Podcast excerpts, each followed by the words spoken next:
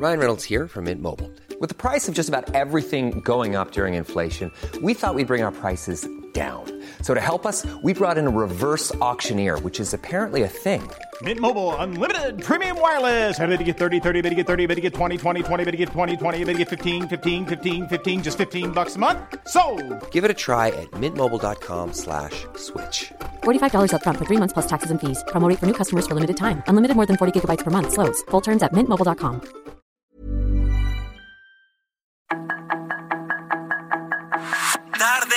Tarde, lo que necesitas saber de forma ligera con un tono accesible. Solórzano, el referente informativo.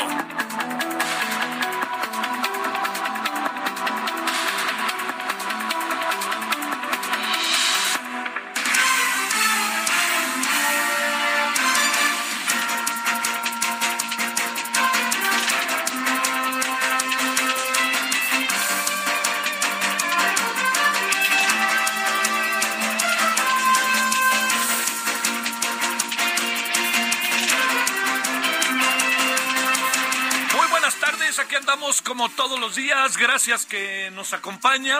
Espero que haya tenido eh, una buena, eh, que haya tenido un, un buen fin de semana.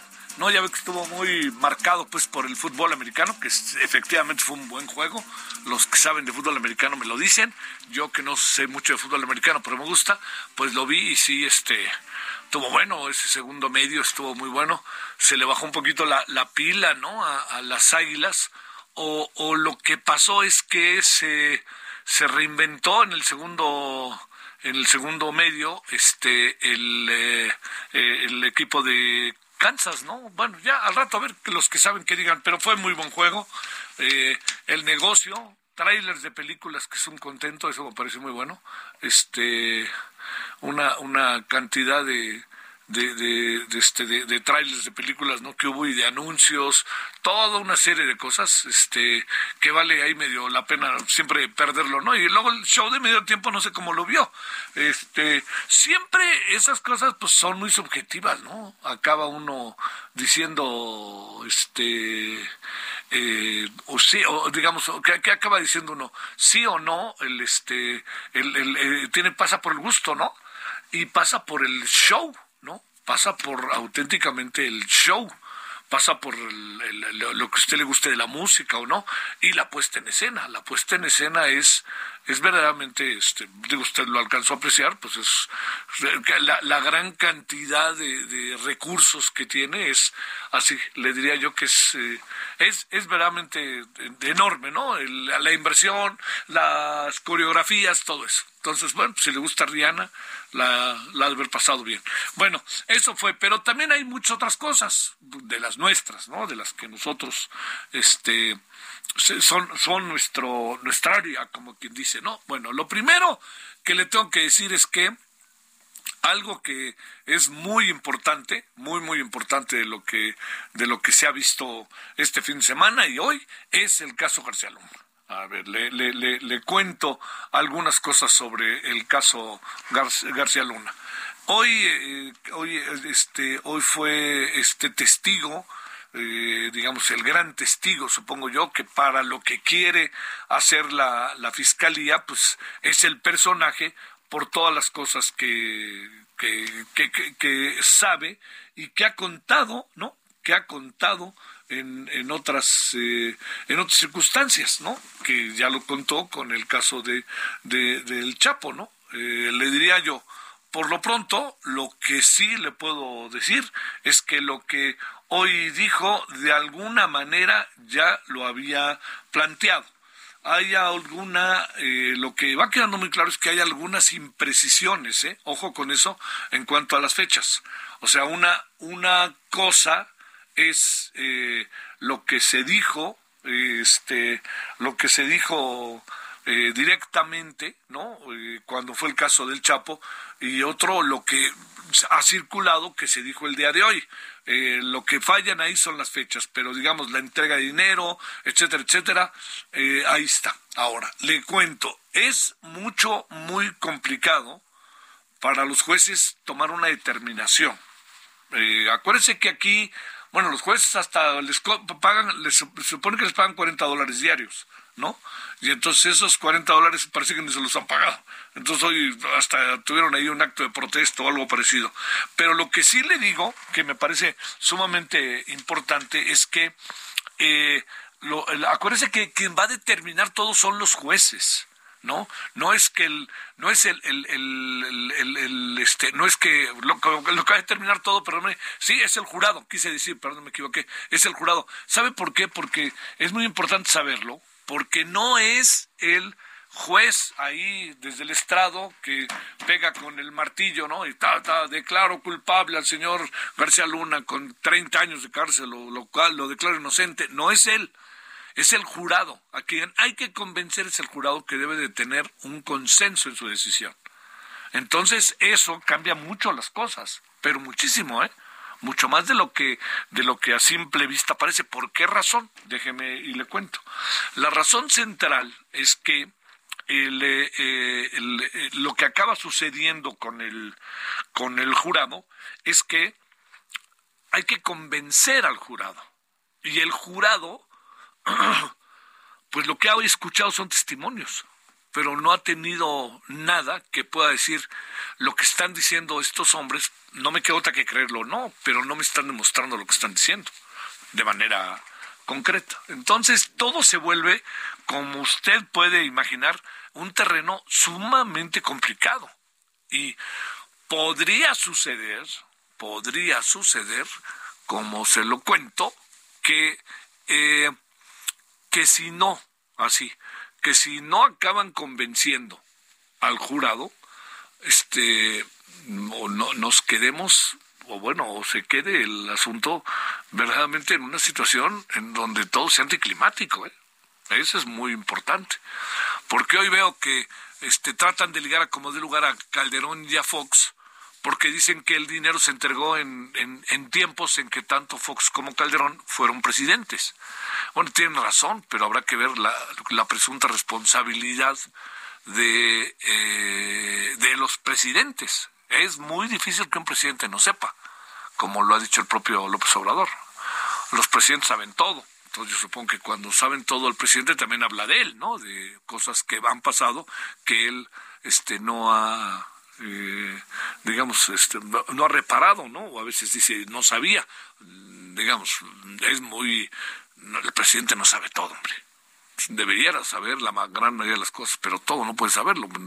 Hay cosas que, que pasan, que lo, lo rebasan, ¿no? No, no es, no es un asunto de voluntad o no voluntad, ¿no? Bueno, esto que le estoy eh, diciendo como introducción es porque eh, se está acercando de manera muy, eh, digamos, se está acercando de manera sumamente este, rápida la, sentencia, la, bueno, lo que dirá la, el jurado y la eventual sentencia. Bueno, sí, es difícil que el señor Genaro García Luna vaya a ser liberado, eso sí se lo aviso. La clave es cómo queda todo, ¿no? La clave es cómo queda absolutamente todo. Ese es el, el asunto, cómo se dan las cosas, cómo queda todo el caso García Luna. Pero mire, había una cosa que yo quiero reiterar y, la he dicho en varias ocasiones, que es eh, el, hecho de que a mí el juicio me parece que es algo sumamente importante en el sentido de, que nos hubiera ayudado como país a saber qué fregados pasa allá adentro, ¿no? ¿Qué pasa con nuestro país? ¿Cuáles son las condiciones en las que estamos? Y eso creo que mucho, mucho no se va a saber. Porque sí van a, que si recibía el dinero, que si el aeropuerto, etcétera, son cosas que ya se habían dicho, pero me refiero, no creo que se pueda con esto desentrañar, se, se pueda este, extirpar, mejor, perdóneme, lo que pasa al interior de, de todo lo que sucede en el país en relación a la corrupción y a lo que es los cuerpos de seguridad. Yo creo que eso que le estoy diciendo es, me parece una, una, una situación eh, que por ningún motivo debemos de soslayar ni pasar por alto.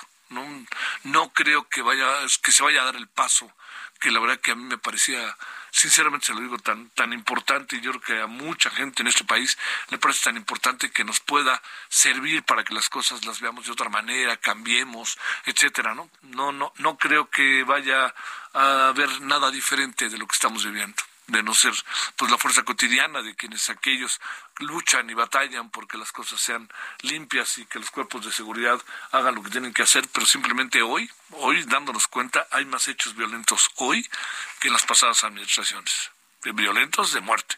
Entonces, esto que le digo un poco le da le da una idea, ¿no? Le da una idea de en dónde andamos parados. Eso es importante, ¿no? O sea, a dónde nos dirigimos.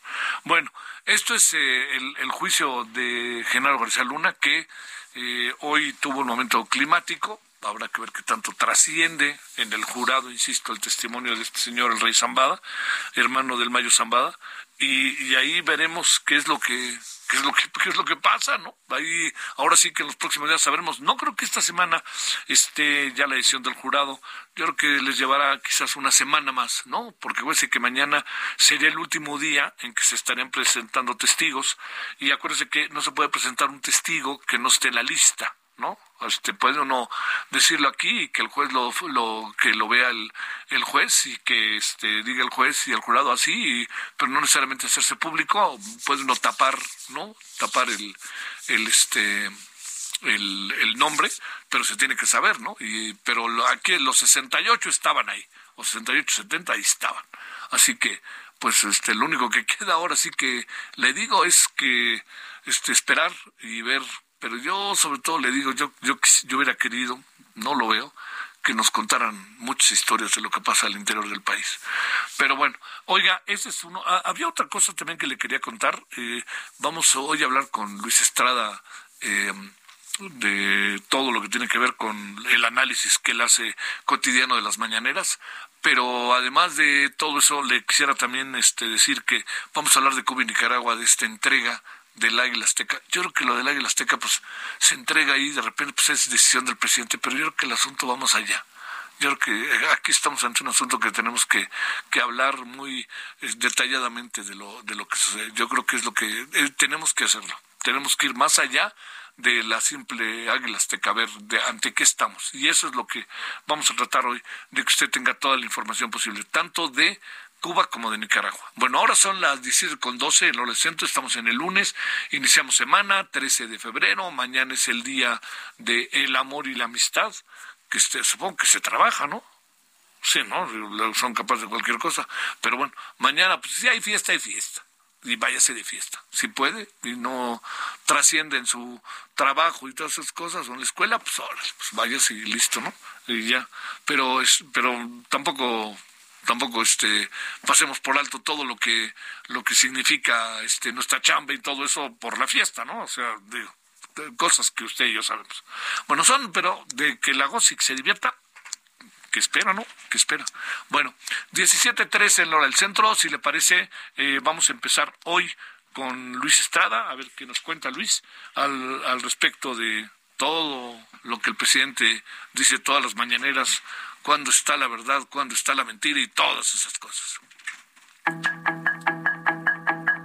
Esperamos sus comentarios y opiniones en Twitter en arroba Javier Solórzano. Arroba Javier Solórzano.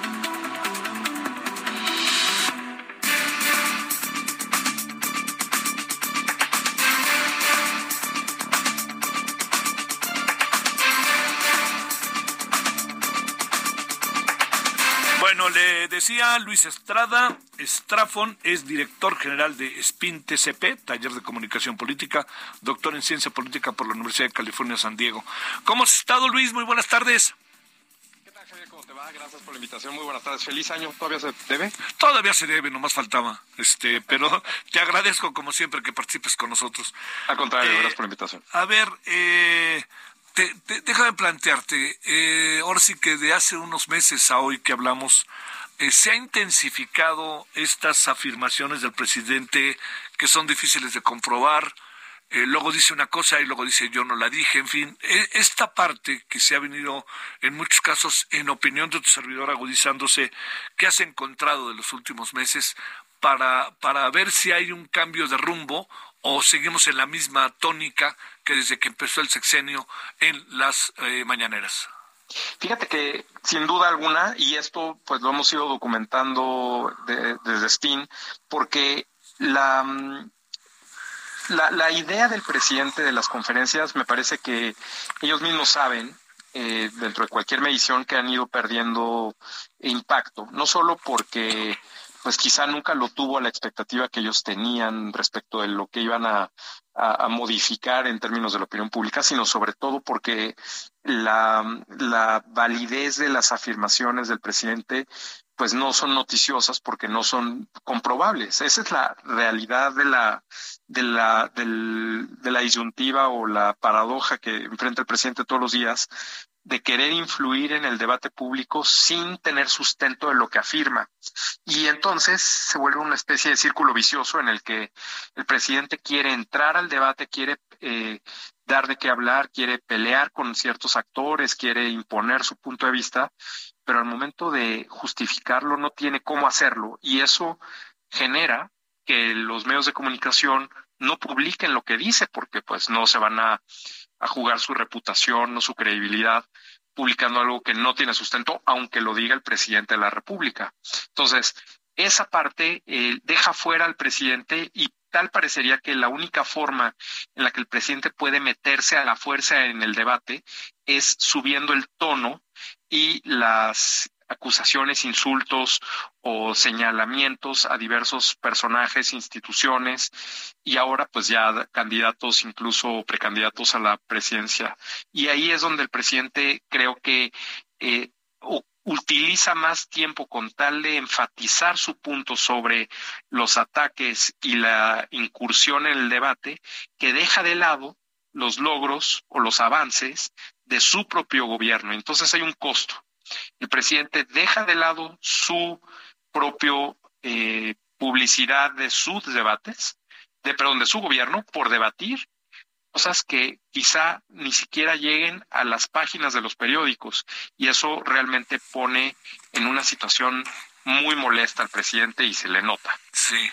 Oye, el otro día dijo, yo no dije lo que dicen que dijo respecto a la ministra presidenta pero sí lo dijo. Ahora, La, manera de interpretarlo podría ser una u otra, pero digamos, no hay alguien que presumes le dijera a la, al presidente, el presidente sí lo dijo, ¿no? Este, eh, abusado con eso o alguna cosa así. Todo indica que no, ¿no? Porque además se dicen las cosas, yo no fui, se trata de conservar esa narrativa, ¿verdad? Parecería que es como esta cuestión de los funcionarios o las funcionarias de los gobiernos que tienen miedo de decirle algo y contradecir al jefe porque los van a correr, ¿no? Y y pues la verdad es que ese es el peor daño que le pueden hacer. Aquí el tema es pues la función de una asesoría, de un consejo, es justamente decir, a ver, esto tiene estas implicaciones y esto cuesta, eh, eh, tiene, eh, este, este costo, hay que ajustarlo, hay que cuidarlo, en fin, pero todo se deriva de la improvisación del presidente en las conferencias y ese es el tema, hay demasiada improvisación y por supuesto eso tiene un costo. Ahora, yo creo que también hay una...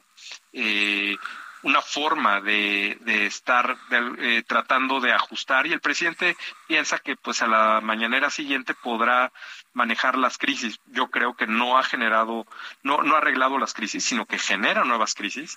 Yo creo que esa parte de que es un genio de la comunicación, pues si no está bien asesorado, no puede ser un genio. Y ahí es donde se muestra esta, esta ausencia o este costo que está teniendo, ¿no? En términos, mm, eh, digamos, eh, de la, insistencia de que en 100 años no se había agredido tanto o atacado tanto a un presidente, es una, eh, digamos, es algo que es consistente, es algo que es, hay manera como de saberlo o, o hay, ¿qué pensamos, Luis?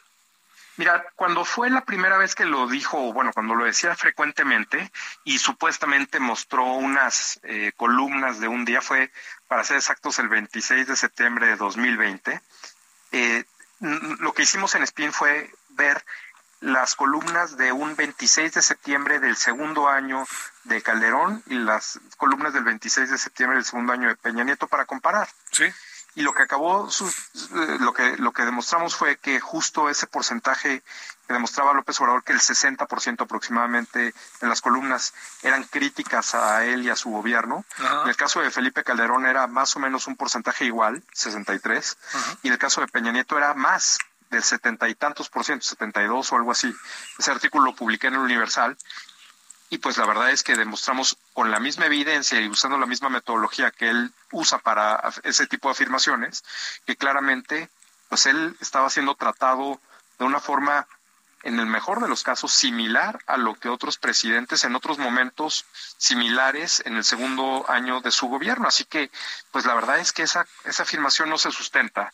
Lo que pasa es que hay un sesgo que se llama el sesgo de los medios hostiles, así se traduce del inglés al español, y es que cuando entre más partidizado o más ideologizado o más seguidor eres de un partido, cuando tú ves una nota en un periódico, escuchas una nota en el radio, en, la televisión la ves, y si no habla explícitamente favorable de tu candidata o candidato o presidente o gobernante, si no es explícitamente favorable, entonces la consideras negativa. A lo mejor puede ser neutral, pero como no fue explícitamente favorable, la consideras en contra.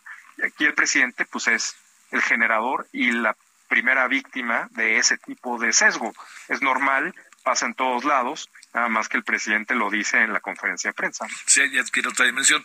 A ver, ahí también, Luis, déjame plantearte, el, el, el presidente mantiene un nivel eh, alto o como podremos llamarlo, en donde muchas de sus afirmaciones son difíciles de comprobar o, o, que hemos tenido, sobre todo tomando en cuenta que como sea, Luis, este, el sexenio se va acabando y, se va, a, vamos a tener que saber lo que él ha hecho, ¿no?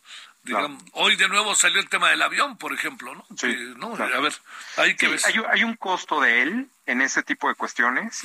Eh, y de la última vez que platicamos, el presidente promediaba 95 afirmaciones falsas, engañosas o que no puede probar por conferencia.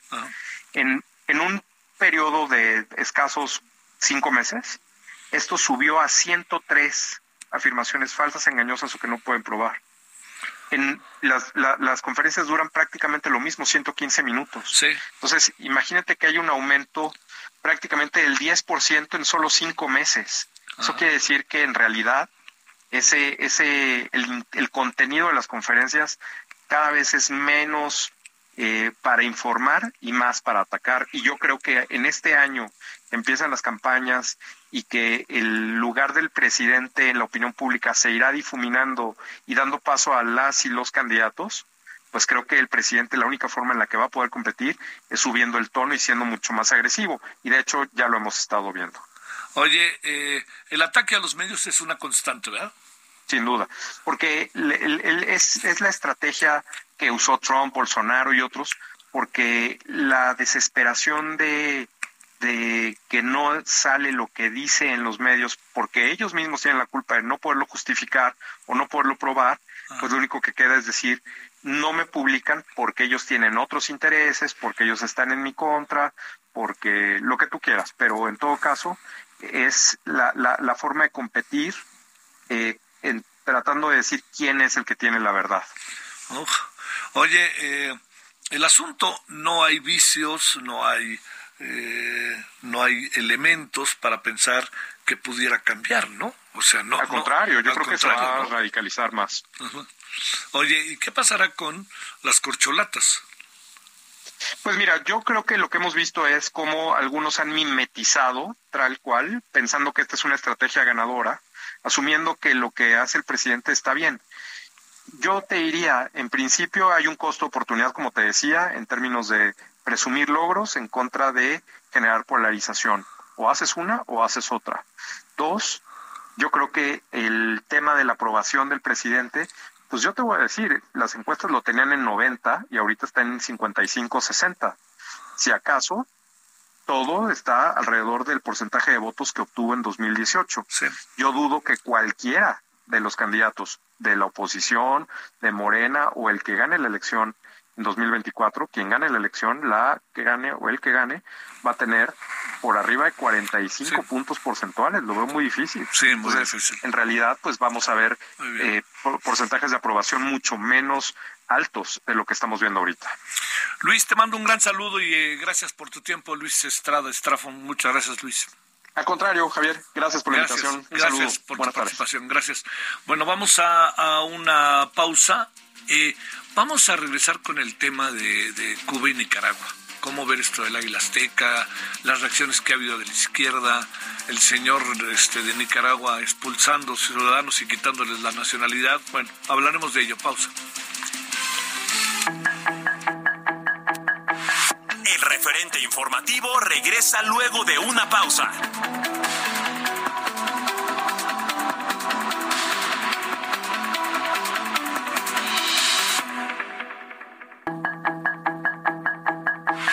Estamos de regreso con el referente informativo.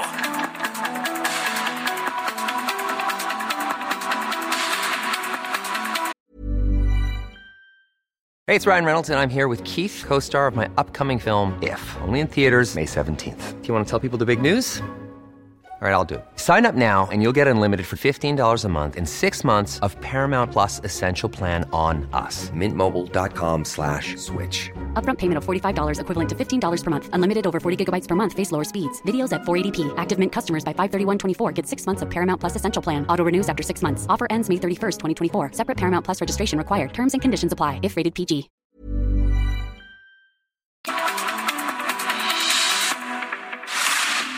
Referente informativo le presentamos información relevante. La Comisión Federal para la Protección contra Riesgos Sanitarios y la Administración de Alimentos y Medicamentos del Gobierno de Estados Unidos celebran la primera reunión de alto nivel de 2023, en la que acuerdan el plan de ejecución para este año que garantiza seguridad, calidad y eficacia de medicamentos, así como inocuidad de alimentos en beneficio de la salud de las poblaciones de ambas naciones. Jesús Reinaldo Zambada García, alias El Rey, declaró que pagó 5 millones de dólares a García Luna para apoyo al cártel de Sinaloa. Genaro García Luna rechazó testificar en juicio en su contra en Estados Unidos. Autoridades en Jalisco reconocen incertidumbre por el plan de estudios para 2023. Estados Unidos ordena a sus ciudadanos abandonar Rusia inmediatamente.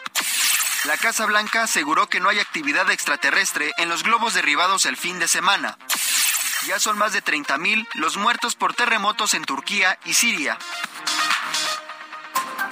Solórzano, el referente informativo.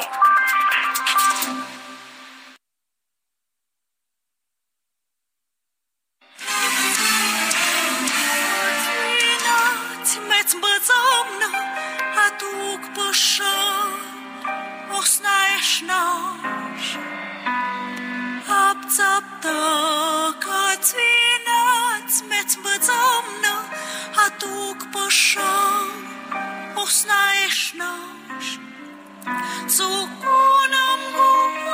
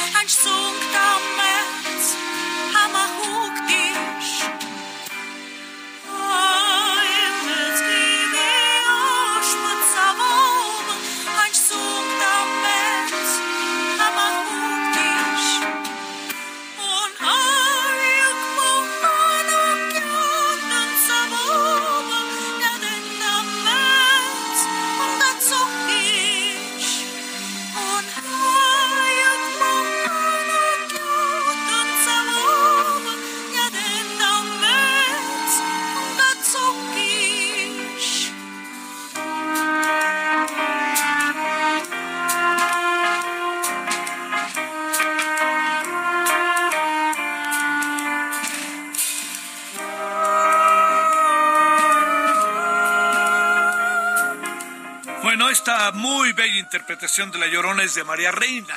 Y esto se lo damos a conocer porque a lo mejor usted, si vive en la Ciudad de México, tuvo este, oportunidad de ir y si no supo de ello, pues el fin de semana en Coyoacán, ella presentó el concierto Tu historia hecha canción. Lo importante es que es la soprano Mije, que estamos escuchando en su lengua original, de María, eh, María Reina, con esto que es la clásica canción bellísima que se llama La Llorona. eh, y vale la pena escucharla por muchos motivos, porque es una excelente cantante, operista, pero también porque en, en un idioma como el que, una lengua como la que estamos escuchando, se vuelve todavía más atractivo.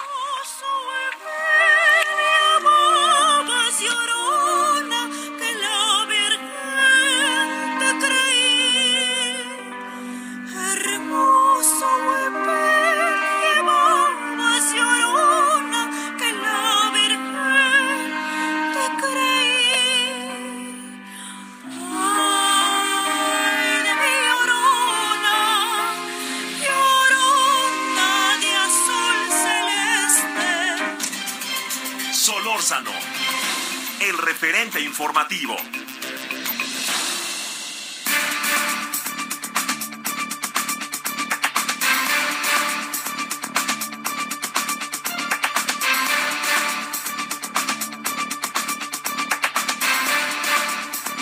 Bueno, le queremos agradecer cumplidamente, como se dice a Rafael Rojas, profesor del Colegio de México, que esté con usted y con nosotros.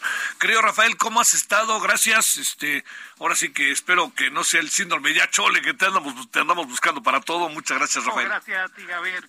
Es buena hora esta. Ah, es que- hasta más cómoda que la de las noches en la tele. Lo me lo imagino, como dicen. Oye, a ver, fíjate, este, ¿qué, qué piensas eh, tú con tu experiencia, tu análisis, tu, nacio- tu doble nacionalidad, por decirlo bien, eh, de que le hayan entregado el Águila Azteca al presidente de Cuba? ¿Qué piensas? Bueno, mira, a mí la verdad me, me sorprendió. eh, me- no sé si me escuchas bien. Muy bien, te escuchamos muy bien. ¿Aló? Te escuchamos muy bien. Sí, ah, Sí. a mí me sorprendió por primero porque creo que hubo como un manejo un tanto hermético, ¿no? De la de la decisión tan importante. Nos enteramos, creo que apenas el viernes y fue el fin de semana en Campeche cuando le otorgaron la distinción que por lo general que yo recuerde se otorgaba en Palacio Nacional o en Los Pinos.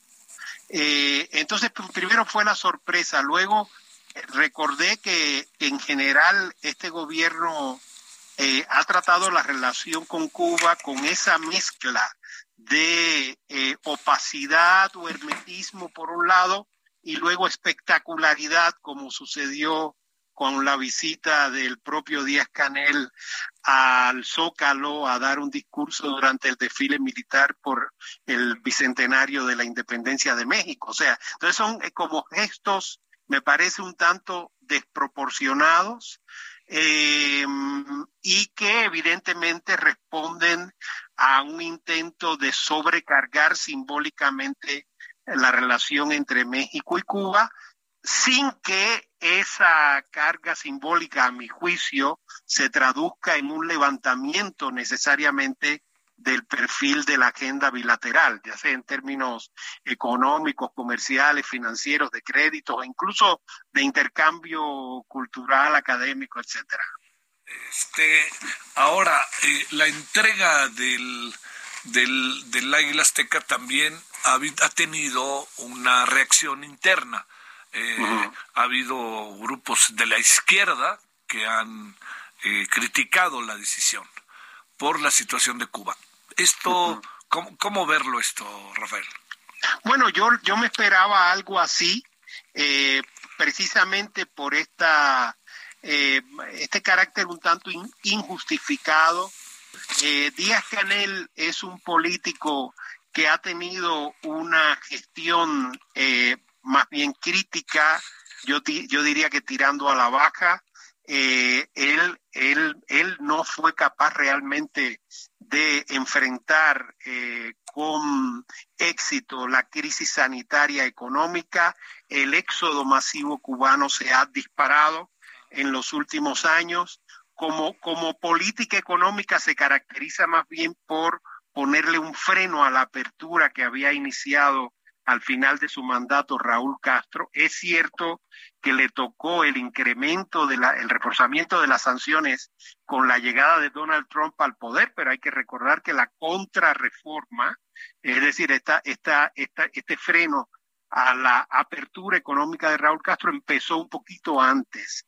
Eh, y luego hay que recordar que él, que él eh, fue el que encabezó la represión de las manifestaciones del verano de 2021. Entonces es muy difícil a partir de la trayectoria de Díaz Canel justificar sólidamente la concesión de esta orden tan importante de la diplomacia mexicana. Tal vez eso es lo que explique la, e, ese hermetismo que precedió al acto, porque por lo general la Cancillería arma un expediente que se expone a la opinión pública y se explica las razones por las cuales se les da ese reconocimiento. Aquí lo que dijo el presidente es que era un reconocimiento al pueblo de Cuba, no al presidente, pero eso como sabemos suena muy, muy demagógico, por decir poco.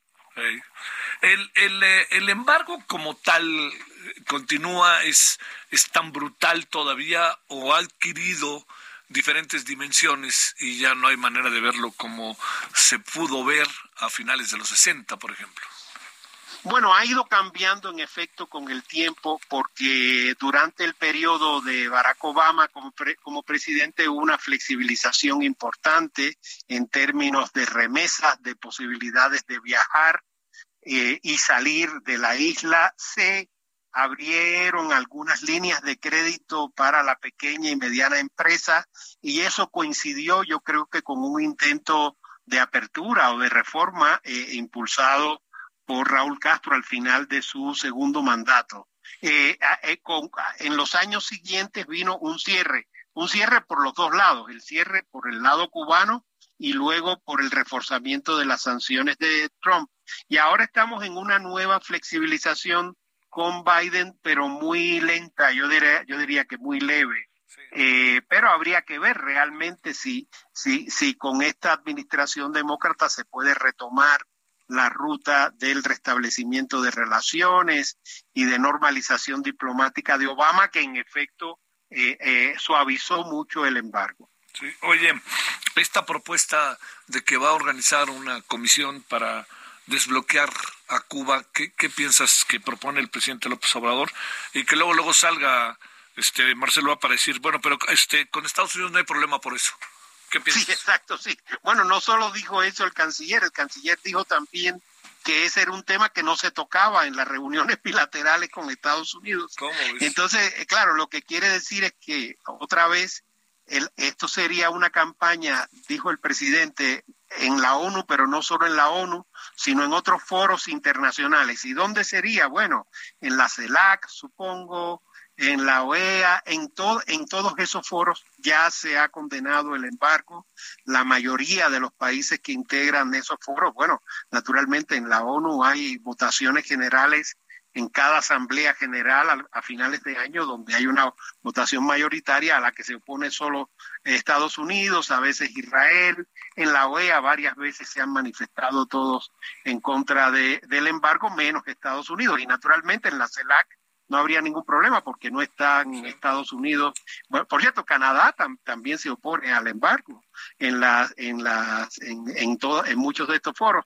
Entonces yo realmente no veo que aporte un activismo de México en esas plataformas donde es de consenso el rechazo del embargo eh, comercial. Sí, sí, sí. Oye, a ver, déjame cerrar la conversación con cambiando de, de ahora sí que de zona, aunque no muy lejana, del, Caribe a Centroamérica. Eh, esta decisión de Daniel Ortega, y por lo que veo también de su activa mujer, respecto a, eh, a, expulsar, desterrar auténticamente a 222 este, presos políticos y un sacerdote al final dice yo no me voy, yo me quedo. este, a ver, todo esto, ¿cómo lo ves? Además con otra variable, Rafael. Además, no, no, solamente los expulsa, sino hasta les quitan la nacionalidad. La ¿no? nacionalidad ¿Cómo y ves? los derechos. Sí, y los sí, sí. derechos. Sí, es, es una deportación como las que se aplicaban en el siglo XIX, que eran así, que tú sabes, era, era desterrado y sin y, y sin posibilidad de recuperar los derechos en el país eh, de origen. Y yo creo que tiene un elemento evidentemente de presión sobre los Estados Unidos para que eh, sea, digamos, el receptor de estos eh, opositores que rápidamente se convertirían en exiliados. Y entonces se al convertirse en exiliados se convierten en actores políticos desde Estados Unidos, ¿no? Eh, es una es, es un acto, eh, vamos, de represión bárbara que tiene, creo que lo comentábamos tú y yo hace unos Sí. días, tiene antecedentes en Cuba y en Venezuela concretos, ¿eh? ya ha pasado eso antes Sí, sí, pero esta vez es bastante centrado en Washington. Me ha parecido un poco inquietante la, la recepción o la reacción que le, que le ha dado Anthony Blinken y el, y el Departamento de Estado porque han festejado la liberación de estos líderes, pero a veces se olvida que sí, que están siendo liberados a cambio de ser deportados o desterrados. Claro, claro. Eh, eh, y, y, hay, y la verdad es que ellos, eh, bueno, antes de que fueran todos encarcelados, habían hecho un trabajo formidable ahí en, en Nicaragua, tratando de articular una nueva oposición pacífica eh, al nivel de los partidos políticos, pero también de, de medios de comunicación eh, como el Confidencial, ¿sabes? Que encabeza Sí. Carlos Fernando Chamorro o las ONGs que estaban muy activas en temas de derechos humanos allí hace unos tres o cuatro años. Ahora, lamentablemente, eh, o sea, no solo están ellos deportados, sino que yo creo que se pierde se pierde mucho de aquella acción tan valiosa dentro de Nicaragua. Ajá. Oye, eh, a ver, y en esto inevitablemente, pues uno pregunta, eh, el gobierno mexicano ha sido muy pasivo, ¿no? Ante una situación Sí. que en otro Sí. tiempo tengo la impresión de que hasta con gobiernos priistas hubiera, hubiera pasado algo, ¿no? Sí, mira, tú sabes que ah, ya, ya se han hecho algunas periodizaciones de ese posicionamiento de México. Hubo algún momento en que la Cancillería envió, eh, tú sabes, señales críticas a lo, a lo que estaba pasando en Nicaragua, pero ahora ni eso. Y me ha llamado la atención que tanto el presidente Gabriel Boric como el presidente Gustavo Petro, el colombiano, en los últimos Sí, días sí, sí. han hecho algunas expresiones críticas sobre las deportaciones.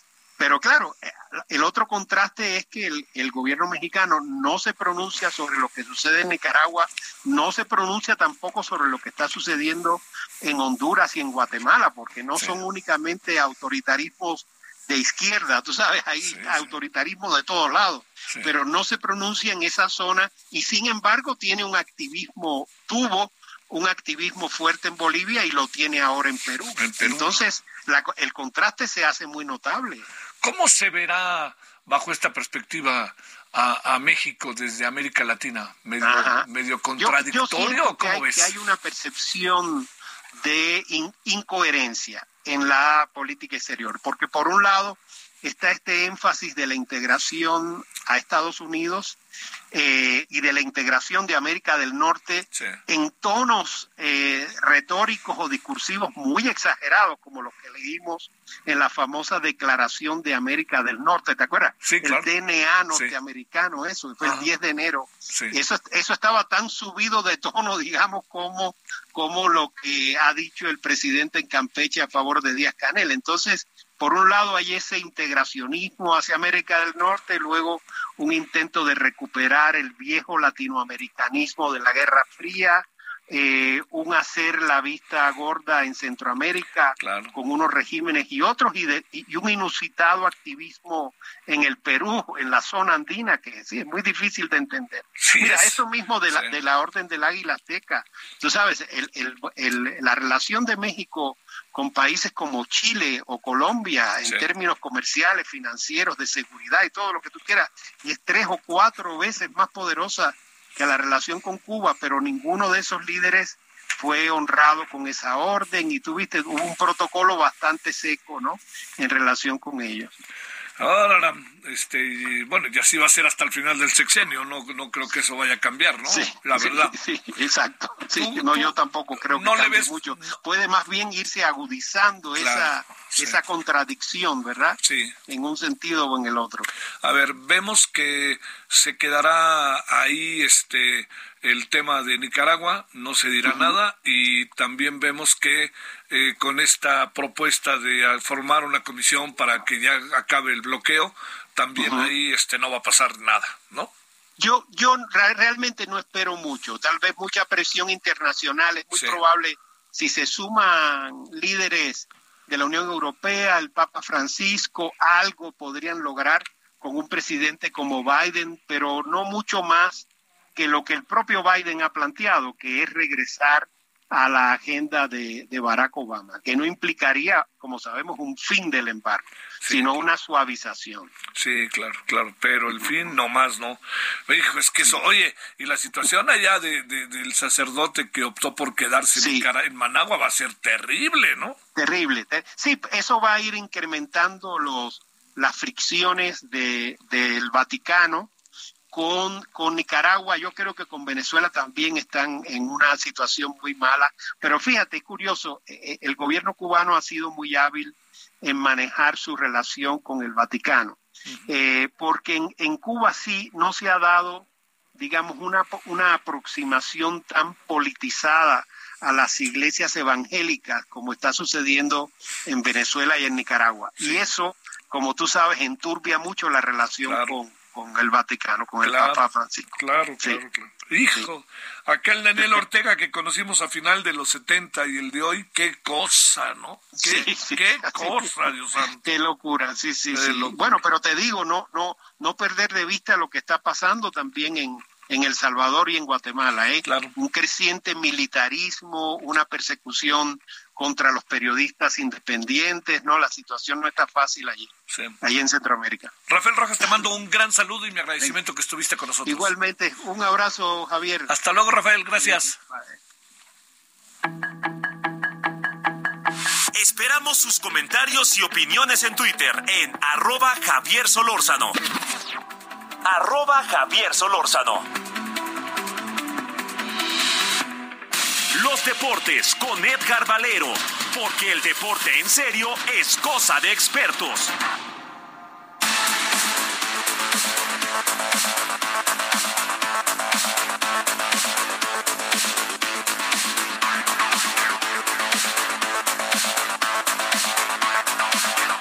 Queridísimo Edgar, te saludo con gusto, pues ganaron los otros. Ganaron los otros, mi querido Javier. ¿Cómo estás? Te mando un gran abrazo también con mucho cariño. Oye, pues sí, caramba, pero qué partido, ¿verdad? Por esto es que los juegos tienen que jugarse, valga la expresión, Javier. Qué partido y qué estrategia. eh, y es un resultado, Javier, de una proyección que hizo la gerencia general de los jefes de Kansas City hace dos años, cuando no pudieron anotar un solo touchdown contra los bucaneros de Tampa Bay cambiaron a los cinco integrantes de la línea ofensiva de, de, los jefes de Kansas City y el resultado es que ayer no pudieron atrapar una sola ocasión a, a Pat Mahomes, sí. esta defensiva de las Águilas que tuvo 70 capturas de mariscal durante la temporada regular. Ahí, ahí está buena parte de lo que pasó, ¿ah? ¿eh? Sí, y la explicación de, de, cómo es que Pat Mahomes, a pesar de la lesión, que estuvo a punto eh, también de revivir en, esa, en esos instantes finales de la primera mitad, cuando lo pescan justamente del tobillo, cuando se estaba escapando eh, y lo lastiman, parecía que ahí se acababa el Super Bowl para, para los jefes de Kansas City, pero, pero no, el, el medio tiempo largo le, le, vino bien y regresó con un trabajo perfecto, cuatro ofensivas, cuatro anotaciones, tres touchdowns y un gol de campo.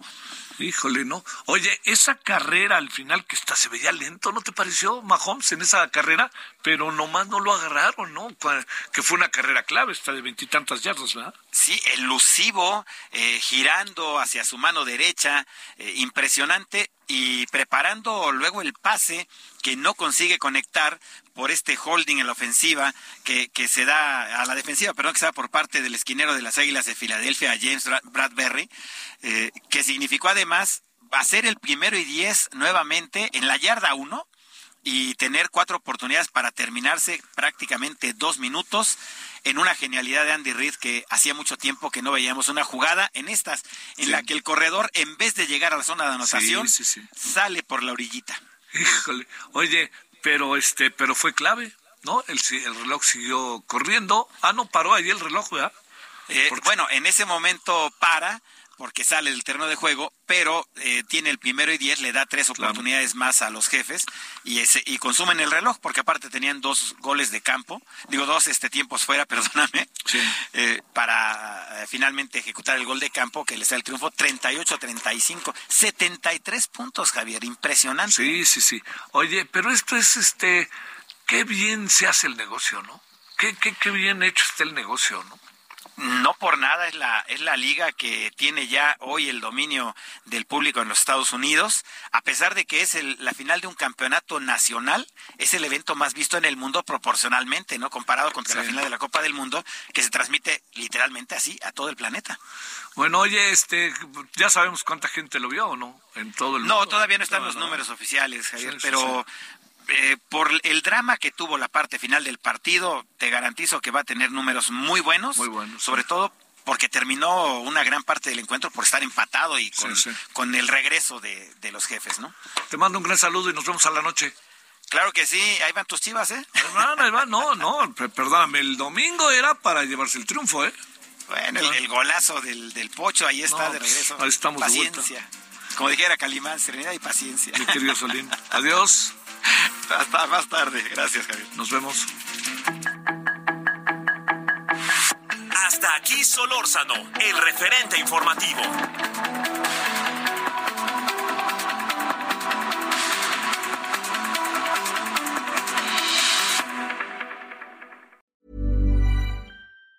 Planning for your next trip? Elevate your travel style with Quince. Quince has all the jet setting essentials you'll want for your next getaway, like European linen, premium luggage options, buttery soft Italian leather bags, and so much more. And it's all priced at 50 to 80% less than similar brands. Plus, Quince only works with factories that use safe and ethical manufacturing practices. Pack your bags with high-quality essentials you'll be wearing for vacations to come with Quince. Go to quince.com slash trip for free shipping and 365-day returns.